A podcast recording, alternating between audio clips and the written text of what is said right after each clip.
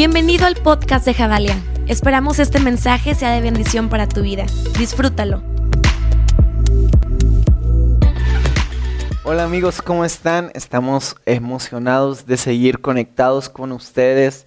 Ah, estoy seguro que hoy Dios va a hablar algo a nuestra vida y a nuestro corazón y quiero hablar un poco acerca de un tema que me gusta mucho y que tengo la fe y la certeza de que hoy Dios quiere hacer algo en tu vida. Te cuento rápido que han sido semanas sumamente interesantes donde Dios ha abierto puertas, hemos podido tocar corazones, hemos podido trabajar verdaderamente por lo que la Biblia nos marca como el verdadero evangelio, que es cuidar y estar con los desprotegidos. Y quiero animarte en verdad a que tú en este tiempo puedas estar usando tu creatividad para manifestar al Dios que hay dentro de ti. Y, por ahí va un poco el, e, el, mensaje que hoy quiero hablar.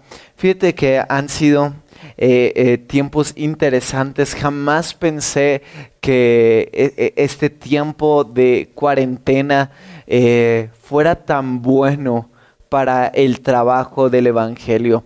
La realidad es que abriéndote un poco mi corazón, cuando inició todo este tiempo uh, del coronavirus, eh, yo, yo, yo, estaba, no vamos a cerrar la iglesia, no vamos a cerrar, no vamos a cerrar, vamos a extender lo más posible, vamos a abrir hasta el último domingo que nos sea permitido abrir.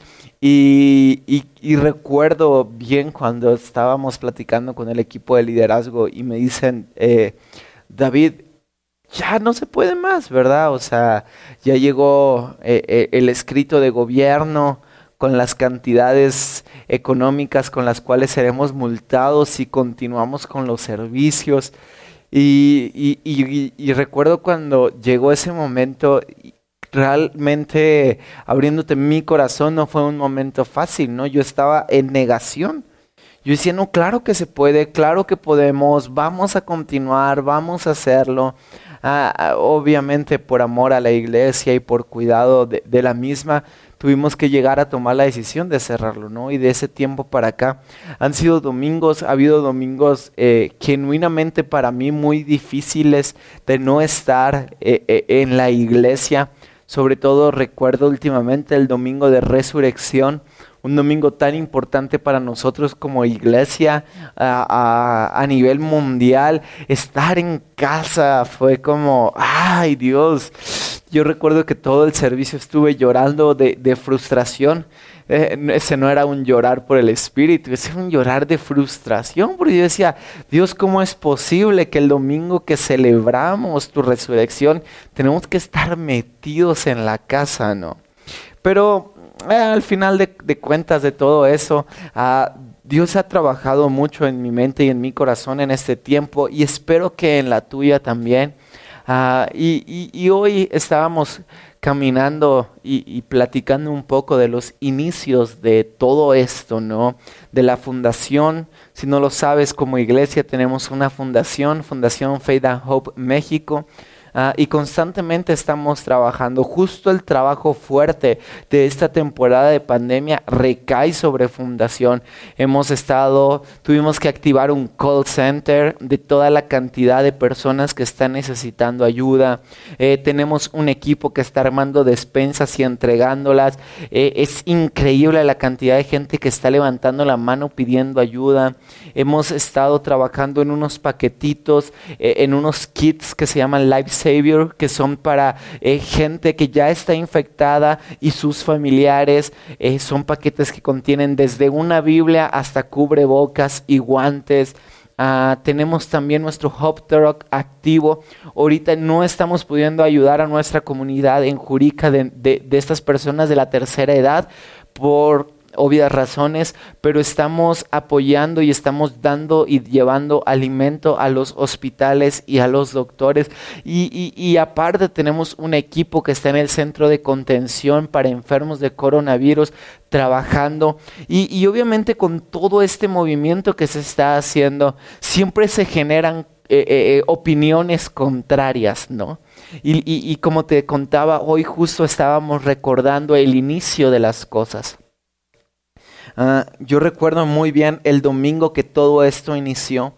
eh, en Ciudad de México, fuera del Teatro Blanquita, ah, en un ambiente completamente hostil, completamente contrario a lo que debería de ser. Pero nunca olvidaré ese domingo eh, la sensación de estar en un barrio tan peligroso en Ciudad de México buscando gasas para poder curar a un hombre que lo habían baleado.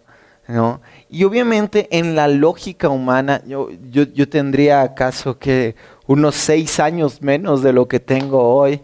Ah, en la lógica humana no deberíamos de estar ahí, no deberíamos de haber ido, no deberíamos de habernos arriesgado. Es imprudente el acto que nosotros llevamos a cabo hace seis años. Pero en el plano eterno era lo necesario para el día de hoy poder estar en donde estamos. Y hoy estando en donde estamos, sigue habiendo este mismo ambiente de preguntas, de cuestiones, de será bueno, de no, de será imprudente, es arriesgado o será realmente lo que Dios quiere que se haga. Y, y yo solo llegaba a una conclusión. Y la conclusión es que a muy pocos nos gusta sembrar, pero a todos nos gusta disfrutar de la cosecha de lo que algunos han sembrado. Y al menos eh, yo creo en una iglesia que deja de tener miedo a la siembra y, a la expectativa de solamente querer consumir fruto y que se levanta a sembrar fuerte en este y en cualquier tiempo para poder darle un fruto a Dios de nuestra vida como un establecimiento de justicia en este tiempo. Sabes, me recuerda mucho la historia de la higuera.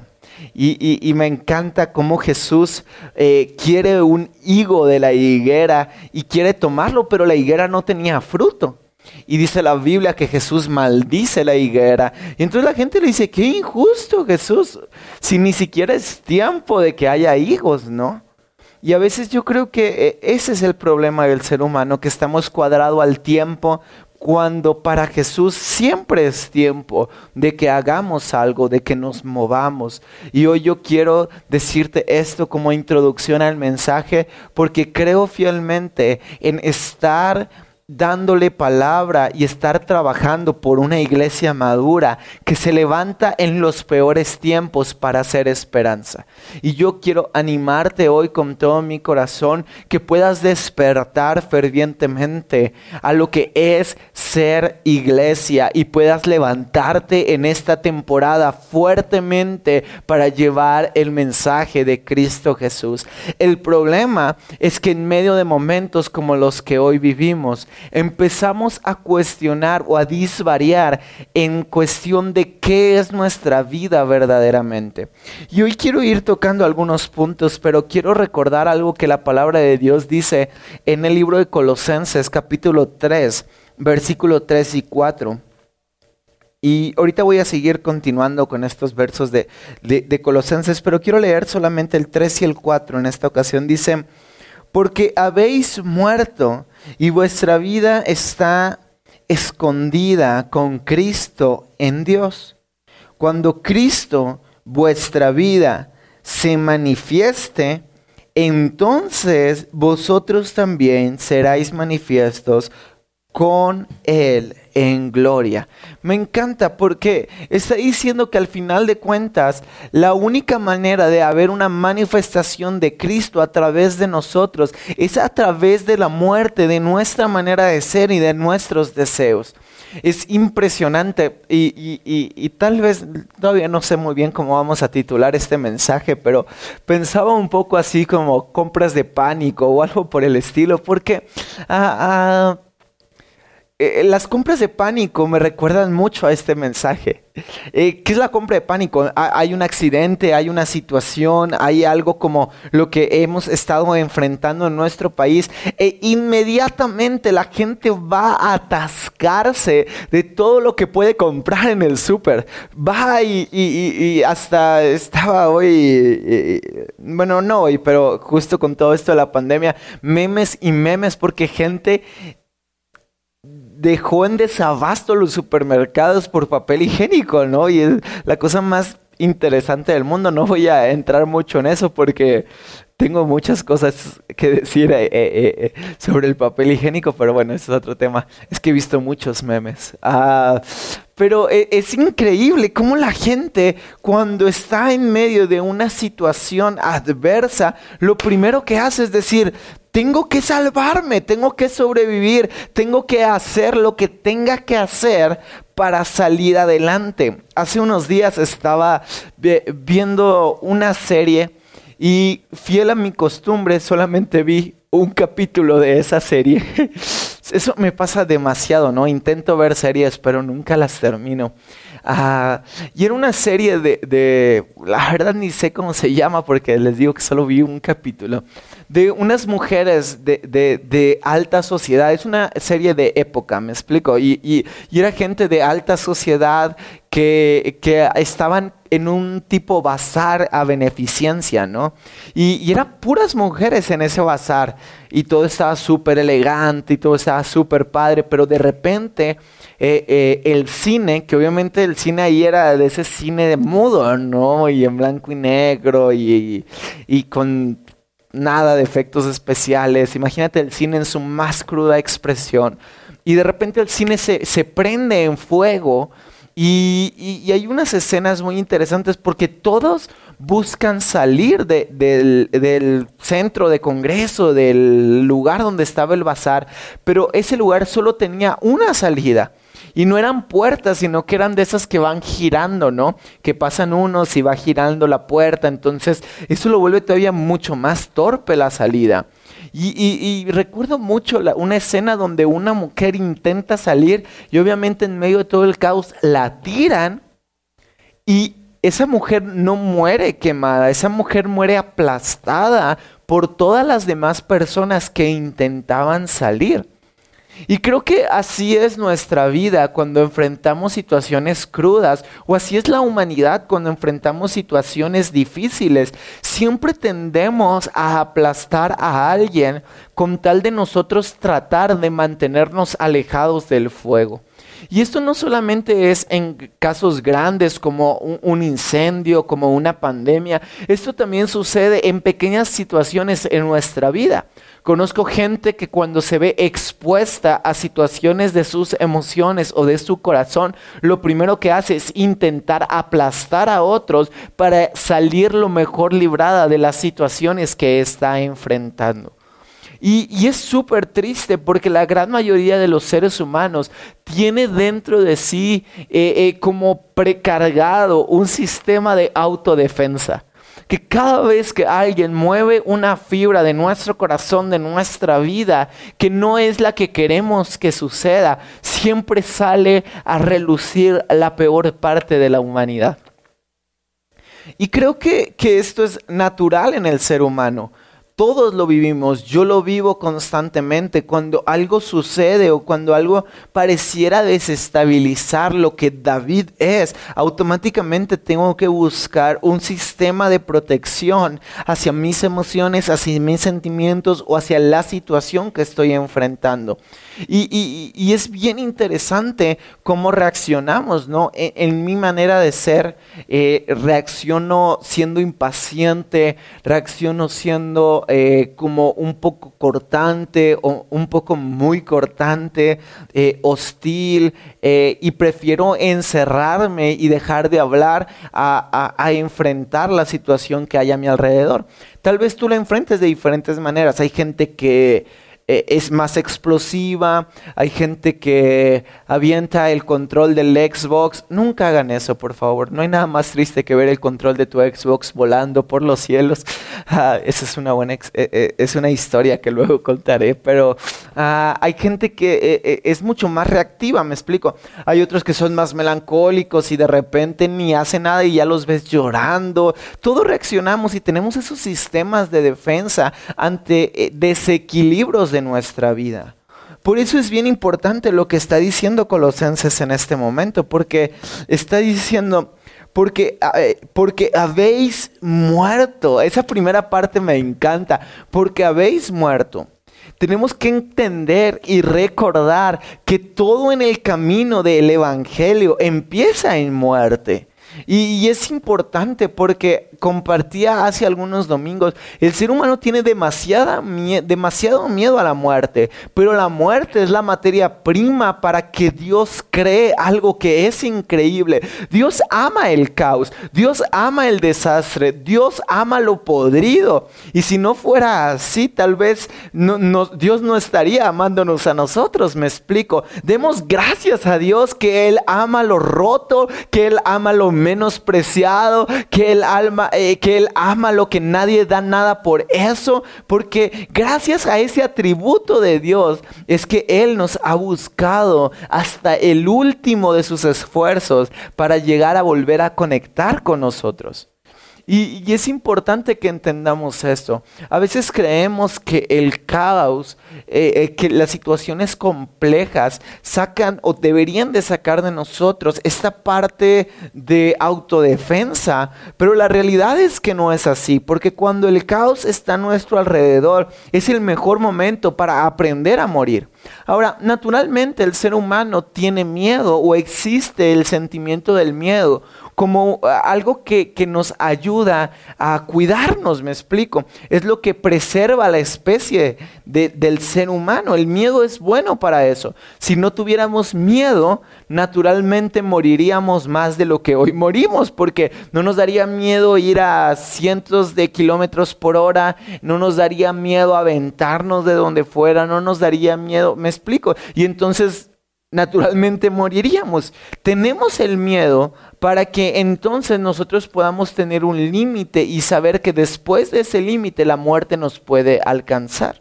Pero es bien importante que entendamos que en, cuestión espiritual, no puede existir este límite que nos lleve a guardarnos tanto que lo que salga de nosotros es la vida agresiva, la vida eh, eh, que puede lastimar, la vida que puede hacer daño, la vida que puede manifestar errores a nuestro alrededor. Al contrario, cuando estamos en medio de situaciones como las que hoy estamos enfrentando o como las que enfrentamos cuando nuestro pecado es expuesto, ese es el mejor momento para morir verdaderamente a lo que nosotros somos. Y entonces dice que estamos muertos en Cristo Jesús, pero que nuestra vida y la de Cristo están escondidas en Dios. Esto es grandioso. Está nuestra vida escondida en Dios. Eso quiere decir que la única manera en la cual tú y yo viviremos verdaderamente es cuando busquemos en Dios la vida que ha sido enterrada juntamente con Cristo Jesús para que después de eso, dice el verso 4, vuestra vida sea manifiesta, entonces vosotros también seréis manifiestos con Él en gloria. Porque cuando nosotros somos manifiestos, ya no solamente es manifiesto David, sino que ahora Cristo es manifiesto juntamente conmigo para hacer una diferencia en el lugar en el cual está en nuestro alrededor. Solamente ponte a pensar cuánta gente lastimamos por autoprotegernos. ¿Cuántas veces has cometido un daño a la gente que hay a tu alrededor solo por protegerte? Y esto es impresionante, es como cuando alguien te dice algo e inmediatamente lo que haces, en lugar de, de reflexionar y decir, sí, cierto, la regué, lo primero que hacemos es, sí, pero tú hiciste esto, pero tú hiciste aquello, pero tú no hiciste esto. Y es como, wow, wow, wow, tranquilo. Solo te estaba haciendo una observación, me explico. A, veces sucede mucho eso e, en, equipos de trabajo ministeriales, ¿no? Y, estoy hablando, por ejemplo, mucho, obviamente, de, nuestra casa, ¿no? es difícil cuando trabajas eh, eh, en la iglesia el separar las emociones de lo que es trabajo, ¿no? Y a veces sucede mucho que tienes que llamarle la atención a alguien y, hey, es que esto no está bien hecho, esto no está bien trabajado esto no estuvo en tiempo y, sale esa parte emocional y sale esa parte eh, eh, eh, que no debería salir y entonces se generan atmósferas que no permiten que lo que Dios quería hacer se lleve a cabo como Él lo estaba pensando. Y eso sucede en muchos, sobre todo en situaciones también familiares. Porque como hay una confianza, entonces somos muy susceptibles a ver todo en base a nuestras emociones. Es que me dijo, es que me hirió, es que me lastimó, pero no podemos eh, seguir viviendo manifestando nuestras emociones en autoprotección, sino que es tiempo de entender que, de entender que la única manera de verdaderamente manifestar una vida correcta, que haga una diferencia, que haga una transformación, que haga que este mundo cambie, es que dejes de estar buscando los errores, que dejes de estar buscando la autoprotección y entiendas que desde que tú aceptaste a Jesús en tu corazón, tu vida fue muerta y enterrada juntamente con Cristo Jesús, escondida en Dios. Y que la única manera de hacer la diferencia en este tiempo es buscar genuinamente a Dios. Porque cuando más busques a Dios, más encontrarás la vida que está ahí preparada para ti, para hacer la diferencia a nuestro alrededor. Dice, porque entonces Cristo, vuestra vida, será manifiesto en nosotros y le daremos gloria a Él, porque nuestra vida ya no será de autoprotección, sino ahora nuestra vida será de plenitud en Cristo Jesús y empezaremos a actuar y empezaremos a hablar y empezaremos a creer cosas que antes no hacíamos, cosas que antes no creíamos, cosas que antes no veíamos. Y en ese momento empezaremos a transformar nuestro entorno. Y es importante que tú puedas ver eso hoy en esta mañana.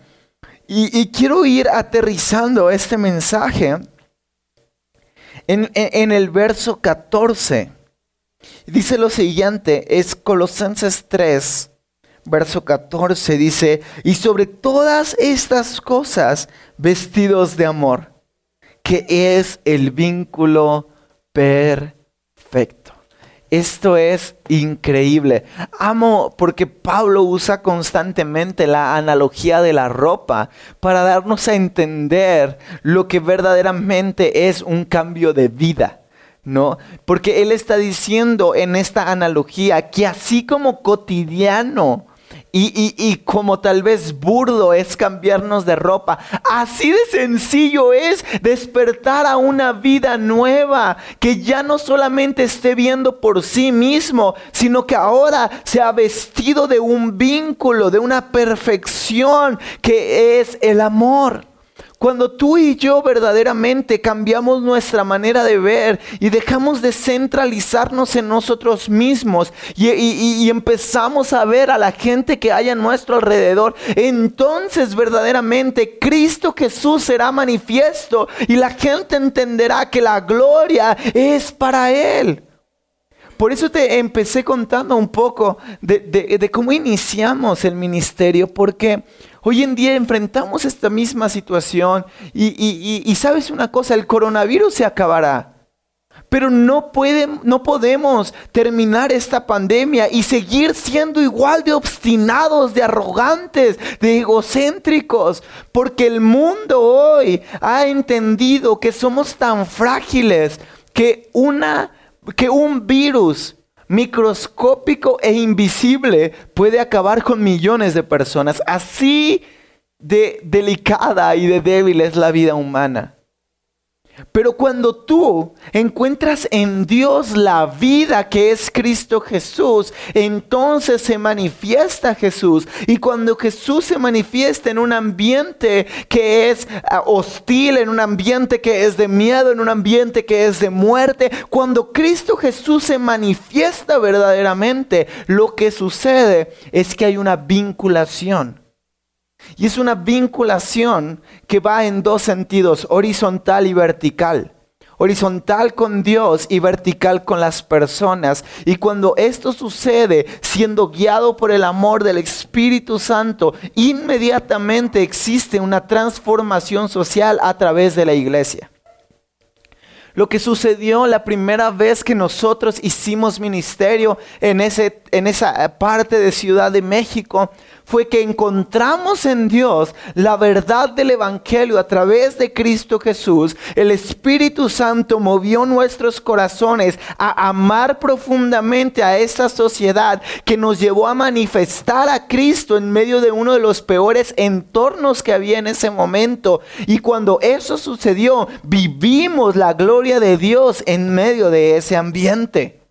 Y esto que hoy enfrentamos y que hemos venido enfrentando a lo largo de este tiempo es exactamente lo mismo. Cuando nuestros ojos ya no están en nosotros, sino ahora están en Dios, vamos a encontrar a Jesús manifiesto a través de nosotros, trayendo transformación. Porque cuando Jesús se despierta en nuestra vida y es manifiesto, el amor del Padre se vuelve un dinamismo que cambia nuestros entornos. Y tenemos que creer esto, iglesia. Que como creyentes no hemos sido llamados solamente a aplaudir, a cantar, hemos sido llamados a transformar. Y, aquí quiero, quiero recordar un poco el inicio de la humanidad. Dice la Biblia que cuando Dios creó al hombre, lo bendijo, ¿no? Y la bendición está eh, eh, eh, manifiesta hacia dos puntos, ¿no? Dice, los bendijo y les dijo multiplicar y fructificar, ¿no? Dice que, que ahora el ser humano tenía dentro de sí la capacidad de sojuzgar todo lo creado.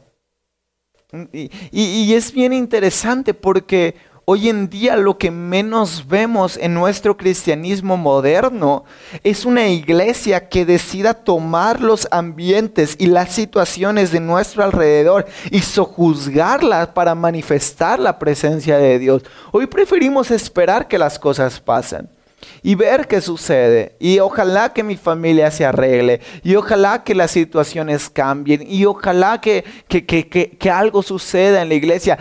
Pero Dios nunca nos dijo, la Biblia no dice que Dios dijo, y Dios bendijo al hombre y su mujer y le dijo, esperen a ver qué pasa. No, trabajenle, multiplíquense, fructifiquen, eh, traigan un reinado sobre todo lo creado. y yo creo fielmente eso es lo que Dios sigue queriendo para nosotros, porque ya hemos sido bendecidos con toda bendición espiritual.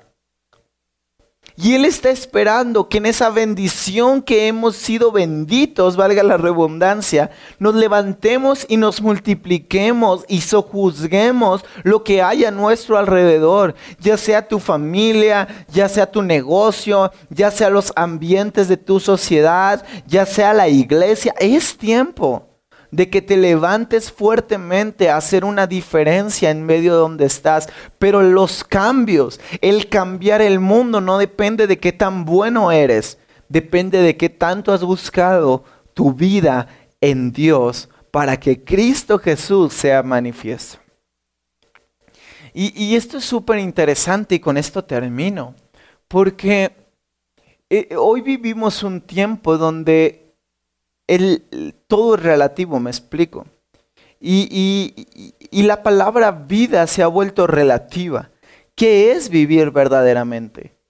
Para algunos, eh, eh, vivir es...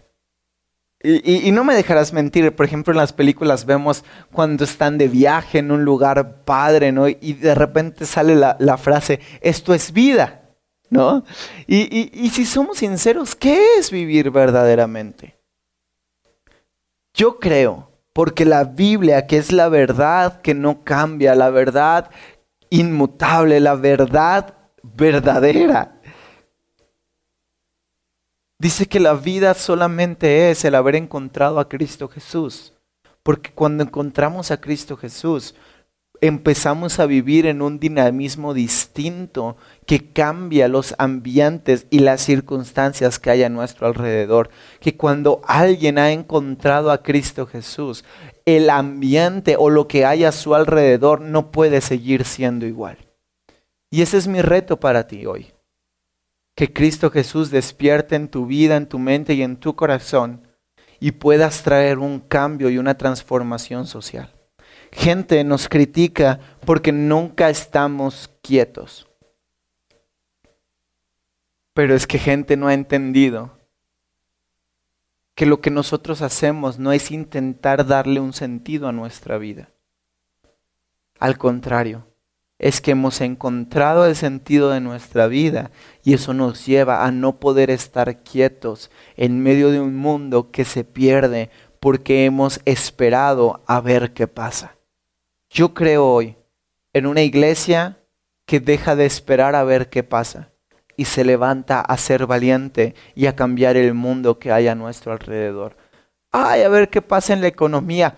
Haz un plan financiero de trabajo que cambie las circunstancias que hay a tu alrededor. Pon un trabajo, pon un negocio, haz algo distinto, emprende, me explico. No es saber qué pasa, es creer que ya hemos sido benditos y que en base a esa bendición podemos ir a más creyendo que Cristo Jesús es la vida verdadera. Yo creo que si Jesús estuviera hoy, en este tiempo y en este mundo, él no estaría viendo a ver qué pasa. Él estaría yendo a lo más infectado, a lo más sucio, a lo más perdido, a lo más abandonado. Y los estaría tocando. Porque así es Jesús. Esa es la vida verdadera. Y yo creo que cuando alguien entiende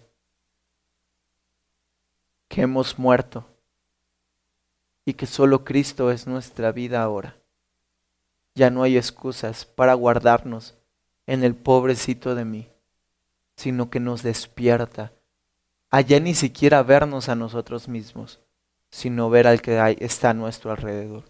Por eso Pablo tenía la osadía de decir, porque el vivir es Cristo y el morir es ganancia. Qué frase tan célebre. ¿Y cuánto hace falta un cristianismo que vuelva a decir eso? Porque el vivir es Cristo y el morir es ganancia. ¿Cuánto hace falta una iglesia que no juzgue, sino que viva por Cristo y para Cristo? Y entonces, cuando llegue la muerte, por lo que quiera que sea, por predicar el Evangelio, por abrazar a un enfermo, o porque simplemente era momento, podamos entender que eso será la ganancia más grande que hay en nuestra vida. Solo leo esto y oro, porque me encanta lo que dice el verso 11. Dice, donde no hay griego ni judío, circuncisión ni incircuncisión, bárbaro ni escita, siervo ni libre, sino que Cristo es el todo y en todos. Yo creo esto para ti, iglesia, que ya no hay nada más. Ya no hay pentecostés, bautistas, ya no hay de tal iglesia, de otra iglesia, ya no hay los que sí hacen, los que no hacen, los tradicionales, los relevantes, los religiosos, sino que cuando nos enfocamos en lo que verdaderamente estamos haciendo. Ya no hay ni siquiera eh, eh, eh, el que me molesta, el triste, el enojado. Ya no hay, ay, es que tú siempre eres así. No, no, no. Cristo lo es todo y en todos. Qué increíble es este mensaje quiero orar y, quiero creer con todo mi corazón en una iglesia que vuelve a tatuar en su alma las palabras de Pablo. El vivir es Cristo y el morir es ganancia. Cuando eso suceda, cuando verdaderamente esas palabras vuelvan a tener el significado que tuvo para los apóstoles, sí veremos a gente crucificada eh, eh, de cabeza, veremos a gente decapitada, veremos a gente azotada, veremos a gente que naufraga, veremos a gente exiliada en, islas, pero también veremos un evangelio imparable que llegará hasta los confines de la tierra. Cuando vuelva a haber una iglesia como la que no ha habido hasta el día de hoy, una iglesia como la de los cristianos de primer siglo, que podían decir, porque vivir es Cristo y morir es ganancia. Eh, vamos a orar. Padre, gracias. Gracias porque tú eres bueno y fiel con nosotros. Pone en nosotros el querer como el hacer.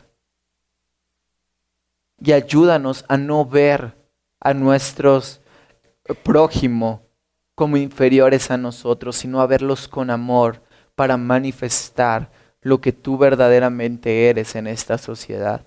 Y que podamos decir día tras día, porque el vivir es Cristo y el morir es ganancia. Que esto, Señor, sea algo que arda en el corazón de la iglesia y que podamos verte manifiesto. En el nombre de Jesús. Amén. Gracias por escucharnos. Recuerda que juntos construimos la visión. Si tú quieres ser parte de lo que Dios está haciendo en casa, puedes hacer tu donativo a nuestra cuenta de PayPal, generosidad.javalia.org. Juntos conectamos generaciones con Dios que cambien el mundo.